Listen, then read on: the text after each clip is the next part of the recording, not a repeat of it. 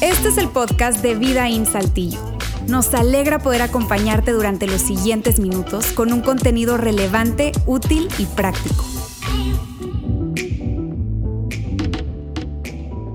Hola, hola, hola, ¿cómo están? ¿Cómo están? Eh, muy buenas tardes, me presento, mi nombre es Alex Fernández, junto con mi esposa estamos liderando eh, los jóvenes, los ambientes de jóvenes aquí de Vidaín. Eh, nos encanta hacerlo y hoy tengo el privilegio de poderles compartir el arranque de esta serie que como vimos ahí en el video, algo divertido, algo, algo chusco tal vez, pero eh, se va a tratar acerca de decisiones, ¿ok? Cómo tomar decisiones. Y creo que tú y yo tenemos la suficiente edad para saber que las decisiones no son decisiones aisladas en nuestras vidas, es decir, que las decisiones que tú y yo tomamos no solo afecta el día de hoy, sino afecta el día de mañana. Y es por eso que salen esas frases de repente en redes sociales que pues, las decisiones de hoy forjan el futuro del mañana. Sí, las decisiones que hoy tú y yo tomamos tienen un gran impacto en lo que va a suceder en el día de mañana en nuestras vidas. Te cuento un poco de mi vida. Eh, yo salgo de la carrera, salgo de la carrera de nutrición, yo soy nutriólogo por, profesión y ahí empecé yo a, trabajar haciendo mis pininos, ¿verdad? Eh, y en una ocasión me, salgo, bueno, yo soy originario de Sabinas, yo no soy de qué es Saltillo, me voy para Sabinas, allá a mi rancho y me pongo un consultorio nutricional, pongo un consultorio de, consulta nutricional, este, las moscas eran mis amigas, sí, no había nadie, entonces como que no sé, eh, desconfiaban tal vez o nadie quería buscar una dieta para bajar de peso, no sé, pero ahí estaba yo este, esperando, ¿verdad? Pacientes. Y en una ocasión una amiga me llama, una amiga de aquí de Saltillo me dice, oye, ¿sabes que hay una oportunidad de trabajo? En Saltillo, hay una oportunidad de trabajo aquí en Saltillo, es en el Hospital Universitario Saltillo. ¿Qué te parece? ¿Cómo ves? El trabajo va a ser nada más por, por un año, ¿sí? Eh, ese es el contrato que te vamos a ofrecer, nada más es un año, pero pues peligro y te interesa. Y yo le dije, Claro que sí, venga, claro que sí, acepto esa, esa propuesta. Me, me, vine para acá, para Saltillo, y empiezo a trabajar en el hospital universitario de aquí de la ciudad. Y ahí fue donde una mujer guapa, hermosa, inteligente, no bueno, bro, o sea, ahí me eh, conecto con una mujer llamada Anita, Ana Verónica Santos, y es ahora mi esposa. ¿Sí? Eh, y nos empezamos a conocer, nos conocimos, empezamos a conocernos, empezamos a salir, empezamos a tener un par de citas y ahí eh, surgió este eh, sentimiento que seguramente algunos conocen que es el amor, el amor, el amor, pero fue un amor fuerte, así nos enganchamos muy, muy fuerte a tal grado que dijimos, ¿Y por qué no casarnos? ¿Y por qué no empezar a, tú sabes, a ahorrar algo de dinero y empezar a, pensar en una, en una boda? Y, así, yo tenía 24 años, imagínate, 24 años ya, ya trabajando y empezamos a ahorrar dinero para podernos casar. Y entonces, este, ya hablamos con nuestros padres, con nuestros respectivos padres y empezamos a hacer nuestra boda.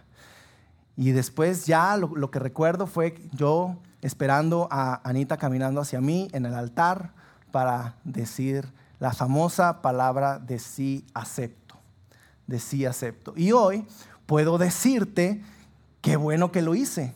Hoy puedo decirte qué bueno que lo hice, porque creo que el casarme con ella ha sido de las mejores decisiones en mi vida. Y hoy quiero mostrarte eh, cuál fue el resultado de esa boda. ¿sí? Aquí estamos, mi esposa y yo.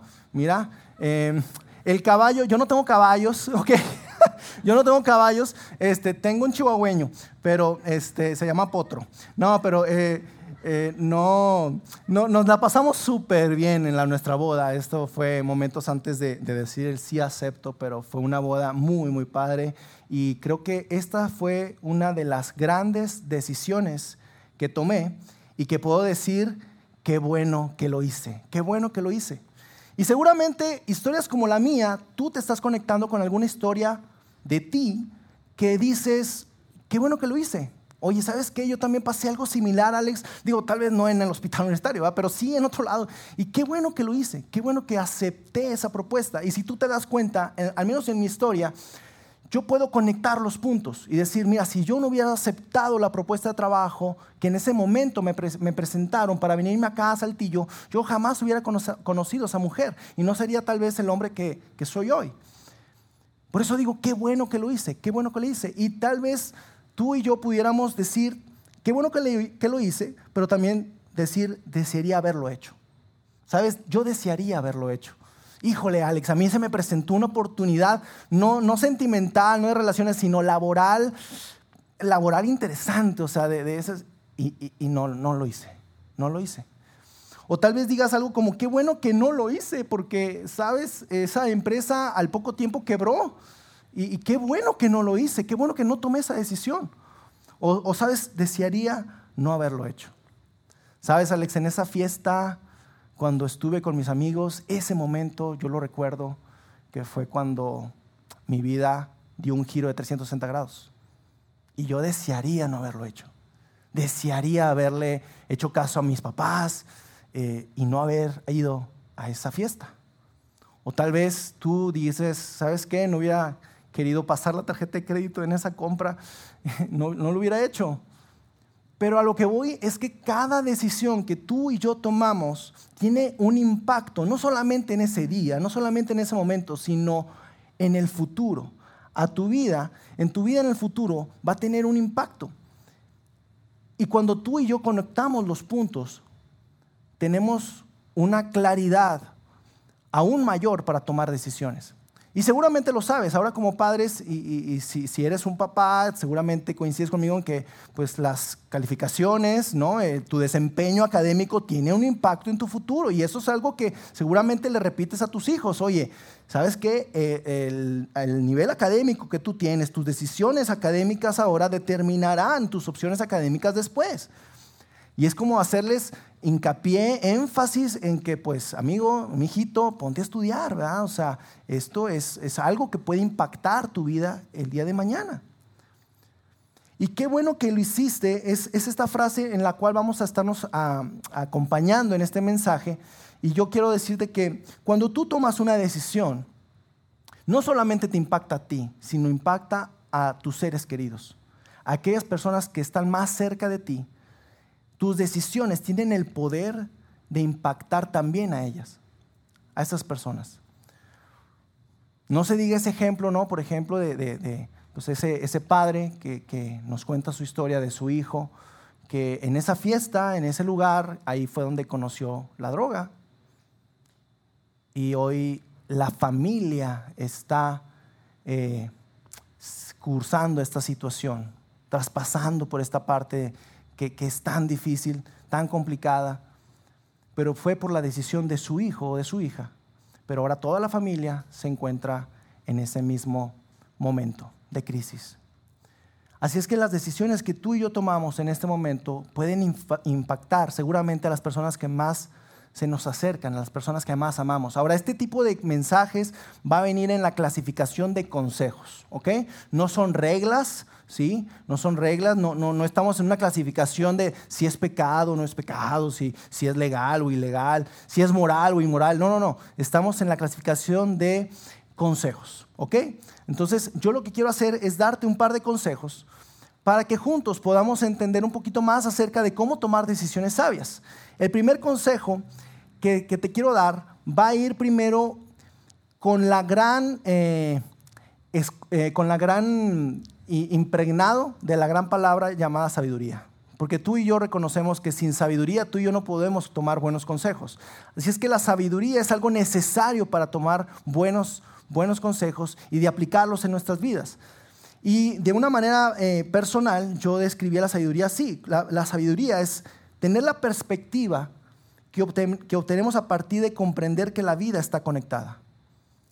Cuando tú y yo reconocemos que nuestra vida está conectada, tú y yo tenemos más sabiduría, adquirimos más sabiduría, porque no tomamos decisiones a la ligera, porque reconocemos que cada decisión que tomas tiene el poder de impactar tu vida en el futuro. Esa es la sabiduría. Y tú y yo tenemos que tomar sabiduría para poder eh, aplicar realmente estos consejos. El primero de ellos es, y ahí va a estar en pantalla, dice, no cambies lo que más quieres por lo que quieres en el momento.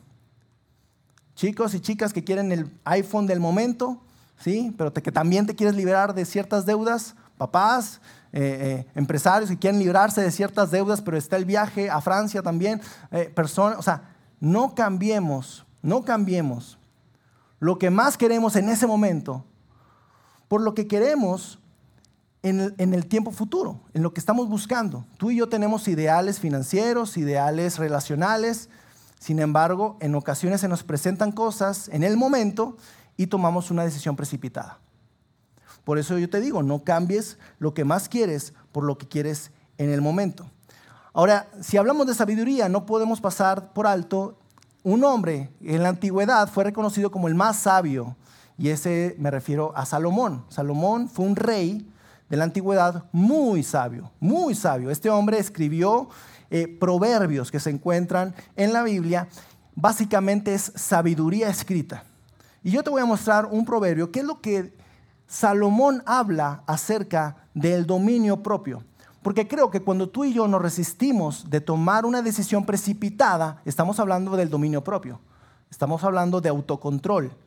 Estamos hablando de que, ok, me diagnosticaron diabetes y hay una coca helada, fría, con hielos, no la voy a tomar porque tengo diabetes, ¿cierto? Ese es dominio propio. Vamos a ver cómo Salomón lo pragma el dominio propio. Dice, mejor es ser paciente que poderoso. Más vale tener control propio que conquistar una ciudad.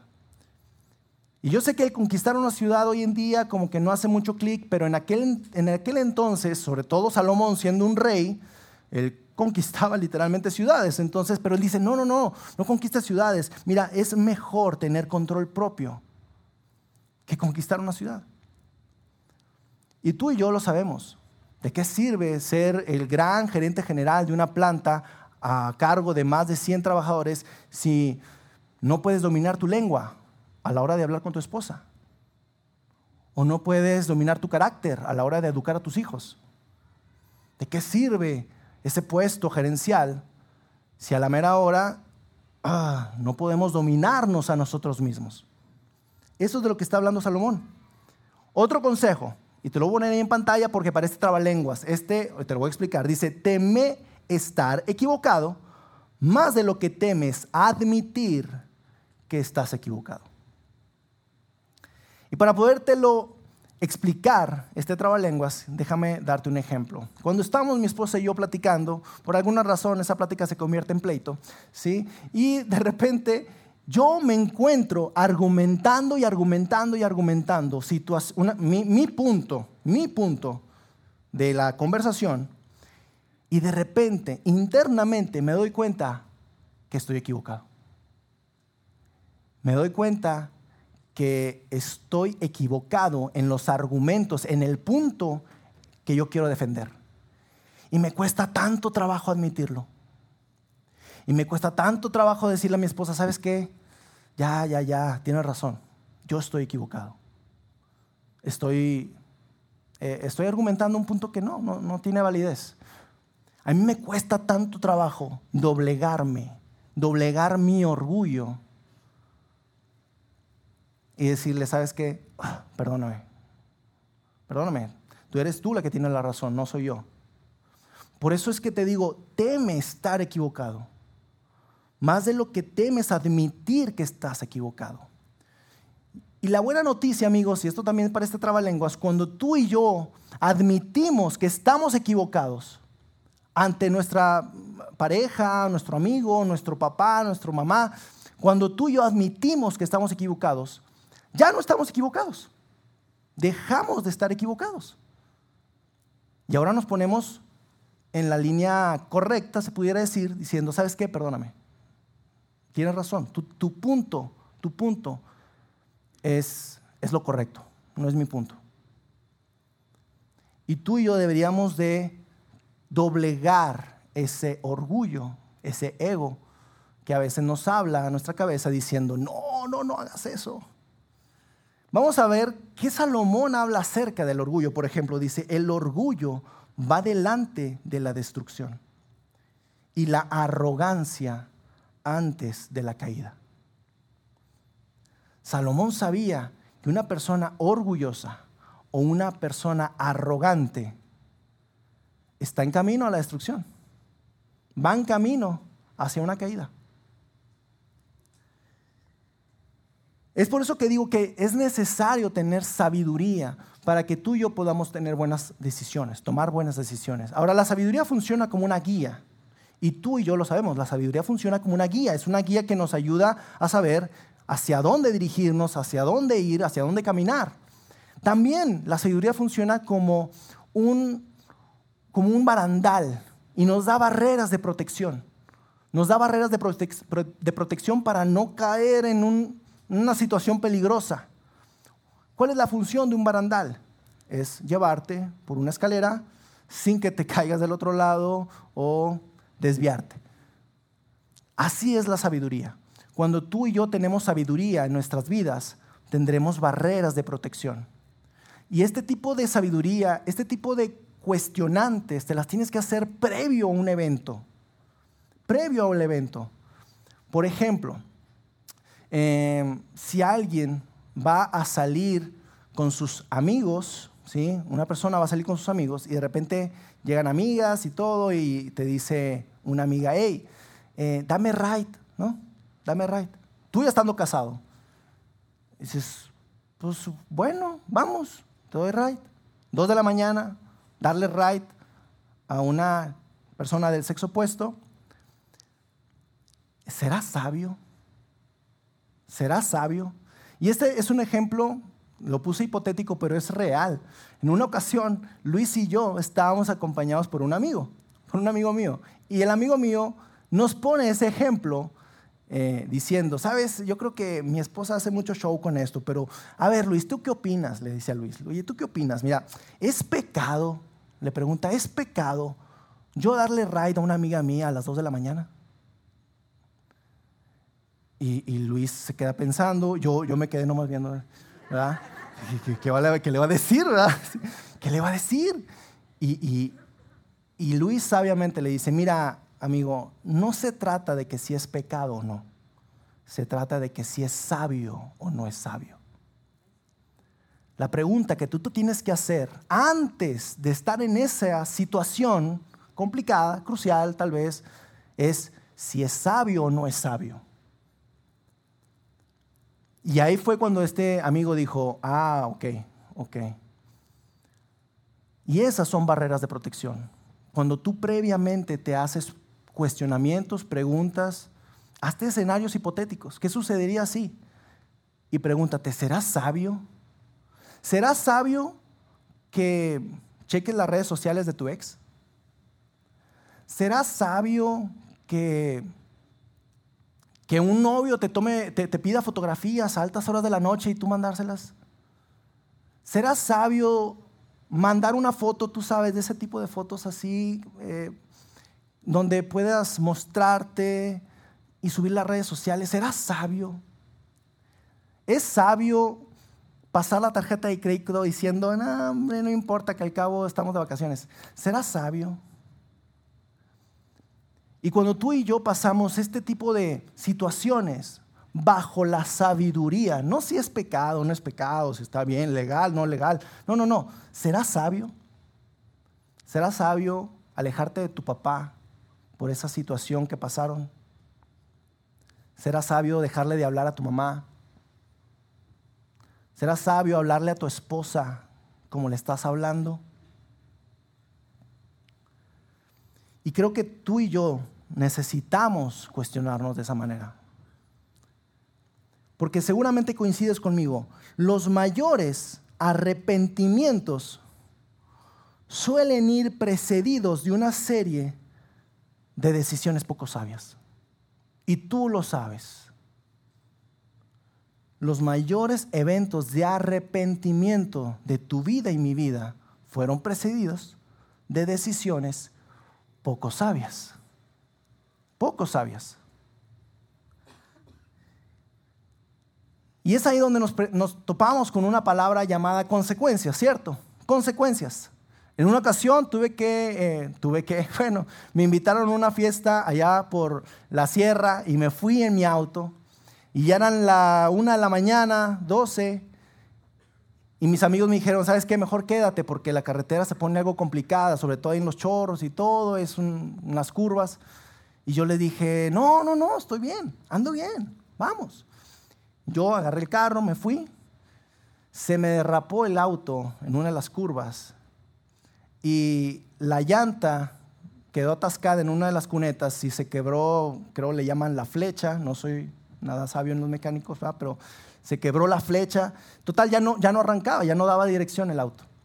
Y a la una de la mañana caminando por la carretera con un celular, lámpara, híjole, fue sabio haberlo hecho. Total, hablo el seguro, la grúa, llega después de dos horas, me lleva a la casa, ¿sí? Mis papás se dan cuenta que el auto no está.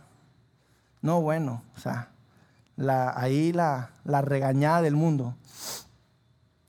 Y me doy cuenta que tomé decisiones demasiado apresuradas. No me detuve y me pregunté, ¿será sabio a esta hora, tan tarde? Y lo que hace la sabiduría básicamente es ponernos en rojo una zona de peligro nos pone la zona de peligro, nos resalta la zona de peligro de cualquier situación en la que tú estás viviendo. Y en la zona de peligro nos, nos advierte de una zona de desastre. Y esto lo entendemos en términos de, vialidad. Seguramente te has topado con, vas, en la carretera, zona tal vez de peligro, ¿no? Y, desvíe por este carril y lo entendemos. Pero cuando se trata de nuestras vidas, lo tomamos muy a la ligera. Y decimos, zona de peligro, danger, danger, danger. Y como quiera, decimos, no, bueno, vida solo hay una. Y ahí vamos. Y, hoy en día nos enfrentamos, sobre todo nuestros hijos, nosotros inclusive, nos enfrentamos con una cultura. Y la cultura es, es, ruda. La cultura que hoy estamos viviendo nos empuja a hacer cosas o a tomar decisiones a la ligera básicamente la cultura te lanza y nos lanza un anzuelo para llevarnos al umbral de la autodestrucción. Y luego te condenará cuando cruces la puerta. Cuando tú y yo nos encontramos viendo la sociedad, la cultura que te está vendiendo algo, porque siempre nos está vendiendo algo, y tú y yo caemos en ese anzuelo, de repente, no sé, tenías algo que pagar, pero en lugar de pagar esa deuda, mejor te compraste el iPhone 3 y luego después dices, ching, ¿para qué lo hice? Bueno, pero todo lo traen, está bien chido. Y después dices, ching, tenía que pagar esto de la escuela o tenía que pagar esto. Y la cultura nos vende. Ahora, no es como un grupo de personas diciendo vamos a crear cultura para que nuestros hijos caigan o vamos a crear cultura para que tú caigas. No, no, no. Eh, es simplemente gente que quiere ganar dinero. Todo se trata de dinero. Pero caemos ahí. Caemos en eso. Ahora, ¿por qué estamos hablando de esto en la iglesia? Porque esto parece ya como un mensaje tipo motivacional, así como que, oye, no sé, estamos en una iglesia. ¿Por qué estamos hablando acerca de esto en una iglesia? Porque creemos totalmente que la vida de Jesús es una, es una vida basada en la sabiduría. Es una vida que nos muestra que está basada en sabiduría. Para empezar, Jesús inicia su ministerio diciendo, no, no se trata de creer, sino de seguir. Él no le dijo a un Mateo diciendo, cree en mí, ven. No, no, no. Dijo, sígueme, sígueme. Y tal vez tú internamente dices algo como, pero es que yo no creo. No, no se trata de creer. Sígueme. Simplemente sígueme. Quiero que estés cerca para que veas cómo lo hago. Sígueme. Porque la invitación de Jesús para que lo sigamos nos lleva a una vida o a un estilo de vida que se caracteriza por la sabiduría. Así es que cuando tú y yo seguimos a Jesús, inevitablemente estamos siguiendo principios llenos de sabiduría. Y en un momento Jesús se encontraba frente a mucha, mucha gente en un sermón de los catalogados como los mejores sermones de, Jesús, el sermón del monte, y ahí fue Jesús dando perlas de sabiduría, diciéndonos literalmente, prácticamente, cómo vivir la vida. Ahí fue donde Jesús ah, dice algo como, mira, así es como se vive, así es como debes de responder, así es como debes de reaccionar, ¿sí? Así es como debes de servir, así es como debes de amar a las personas. Y así es como debes de reflejar a mi Padre que está en el cielo. Y Jesús termina ese sermón del monte, termina con esta gran parábola, diciendo, por lo tanto, todo el que oye estas palabras y las pone en práctica es como un hombre prudente. Es como un hombre prudente. Tú pudieras cambiar esa palabra y decir, es como un hombre sabio. Es como un hombre que sabe que su vida está conectada, que no son eventos aislados, que lo que tú estás haciendo en esta vida no solamente te va a afectar a ti, sino va a afectar a los que te aman. Como un hombre prudente que construyó su casa sobre la roca. Es decir, que si tú y yo obedecemos lo que Jesús estaba instruyendo en ese momento, estaríamos construyendo nuestra vida en una base firme, en una roca. Y después dice, cayeron las lluvias. Puedes cambiarle el nombre, decir crisis económica. Crecieron los ríos, una enfermedad de algún ser querido. Soplaron los vientos y azotaron aquella casa. Con todo, la casa no se derrumbó. No se derrumbó. ¿Por qué? Porque esa casa estaba cimentada sobre la roca. Estaba cimentada sobre Jesús. Después sigue diciendo, pero todo el que oye mis palabras y no las pone en práctica es como un hombre insensato. En otras versiones dice, es como un hombre necio. Te estoy diciendo que por la derecha y tú sigues yendo hacia la izquierda. Es como un hombre insensato. Que después construyó su casa sobre la arena. Y ahí sí, para que veas, llegarán las tormentas, los ríos, crisis financiera, se te enferma un pariente, pierdes el trabajo y tu vida se tambalea. Tu casa está construida sobre la arena. Dice Jesús, es que no guíes tu vida así. Tú tienes que seguir una vida con sabiduría. Jesús enseñó para nuestro beneficio. Cada vez que Jesús enseña algo, lo hace para nuestro beneficio. Yo cuando empecé con todo esto de, Jesús y la fe, amigos míos se me acercaron y me dijeron, no, te vas a hacer bien aburrido. No, no, ya te perdimos. Adiós, te van a empezar a quitar muchas cosas. Muchas cosas te van a empezar a quitar. Y hoy en día entiendo que Jesús, lo que Él nos enseña, es como un padre que le dice a su hijo, no salgas por la calle mientras la puerta está abierta, no salgas. ¿Por qué? Porque hay riesgos. Hay carros cruzando. Él nos quiere cuidar. Sin embargo, nosotros decimos, eh, vida solo hay una. Y seguimos. Pero lo que me gusta mucho acerca de Jesús, y creo que lo hemos dicho varias veces aquí en Vidaín, cuando tú sigues a Jesús, seguir a Jesús hará tu vida mejor y te vuelve también mejor para la vida. Eso es algo que, esa es una garantía, eso te lo firmo. Si tú empiezas a seguir a Jesús, seguir sus instrucciones, seguir lo que Él dice, tu vida poco a poco se empezará a sentir mejor, empezarás a ser mejor para la vida. Y las personas que te rodean empezarán a ver eso. Y empezarás a caminar sabiamente. Sabiamente. Porque Jesús sabe que saber y hacer son dos experiencias completamente diferentes. Son dos experiencias completamente diferentes y con resultados completamente diferentes. Me gusta una frase que dicen aquí en Vidaín que dice que tu dirección, no tu intención, tu dirección, no tu, no tu intención, es lo que te llevará a tu destino. Y en ocasiones tú y yo queremos, tú sabes, un destino lleno de paz, amor, con mi esposa acompañándome, mis hijos amándome. Pero nuestra dirección camina hacia otro lado. Nuestra dirección está ofendiendo a mi esposa, nuestra dirección está ofendiendo a nuestros hijos. Pero sin embargo, yo deseo tener un gran matrimonio y una gran familia. Tu dirección, no tu intención. Y seguramente para los papás que se encuentran aquí, tú si eres adolescente, seguramente te vas a conectar con esto, porque cuando somos adolescentes, repetimos esto, lo sé, lo sé, lo sé. No necesitas decírmelo, yo ya lo sé mijito, pero mira que no te juntes con esa persona porque ya lo sé, mamá, ya. mijito, ten cuidado porque hay muchos riesgos ahí en esa fiesta. Ya, ya lo sé, ya lo sé, no necesitas decírmelo.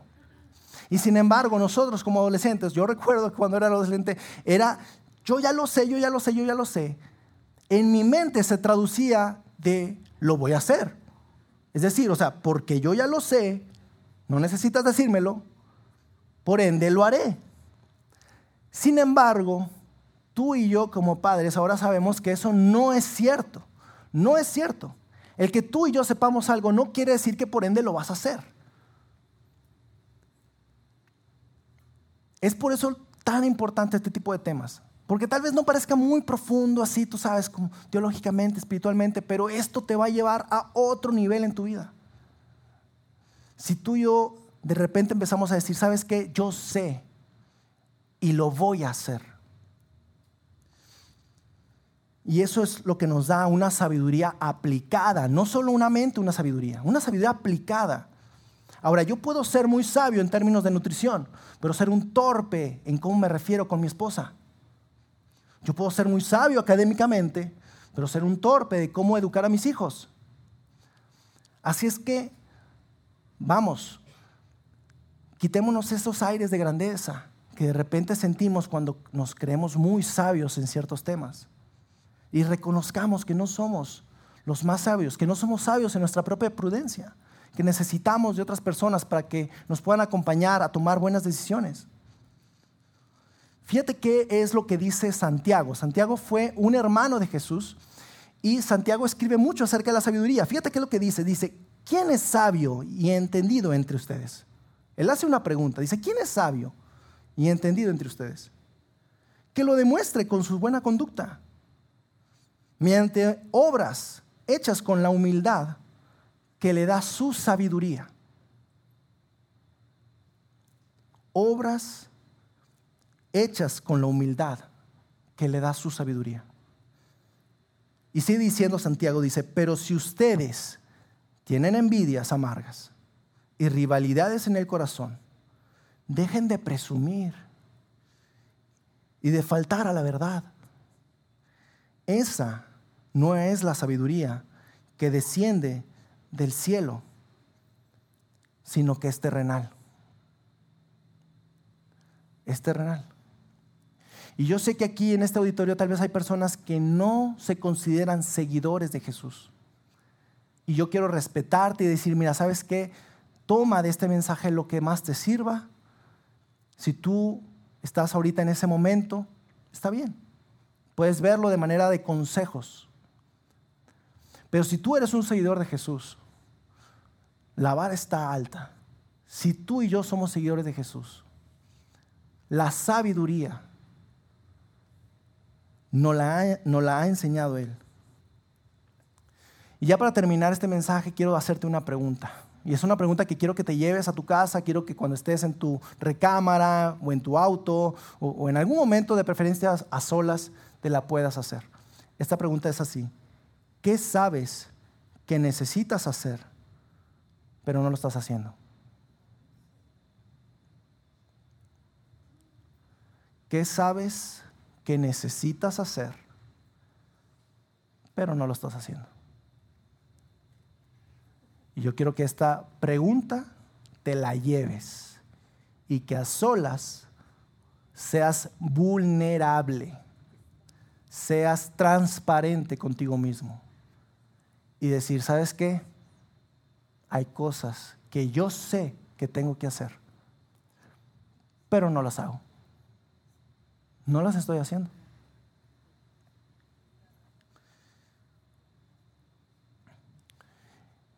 Y Jesús sabe que estamos en esta tensión constante.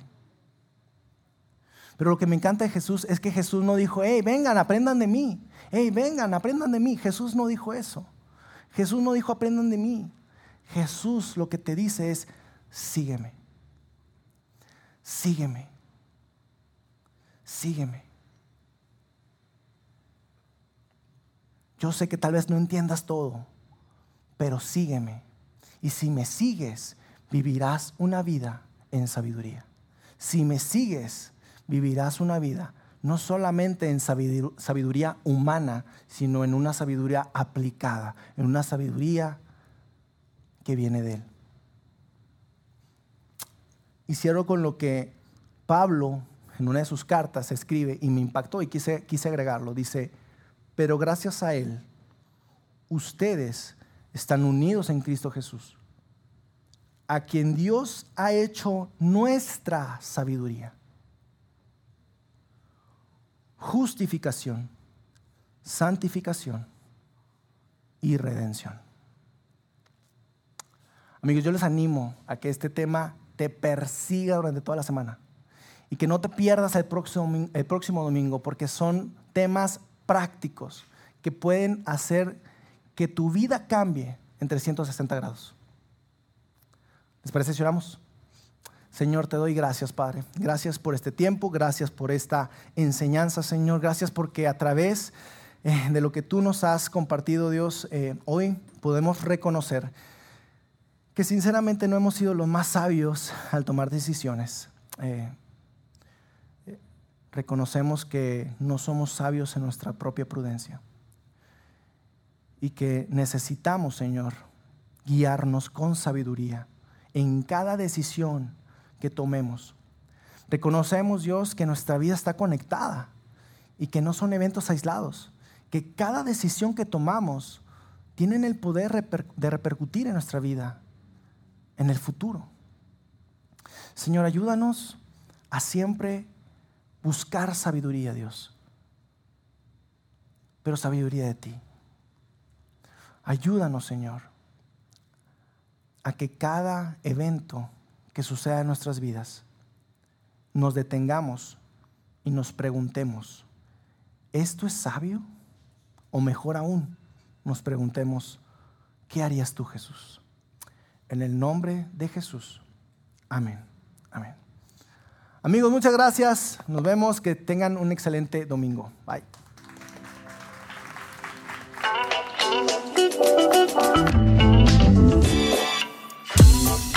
Sigue conectado a los contenidos de Vida en Saltillo a través de nuestro sitio web y de las redes sociales. Muy pronto estaremos de vuelta con un nuevo episodio.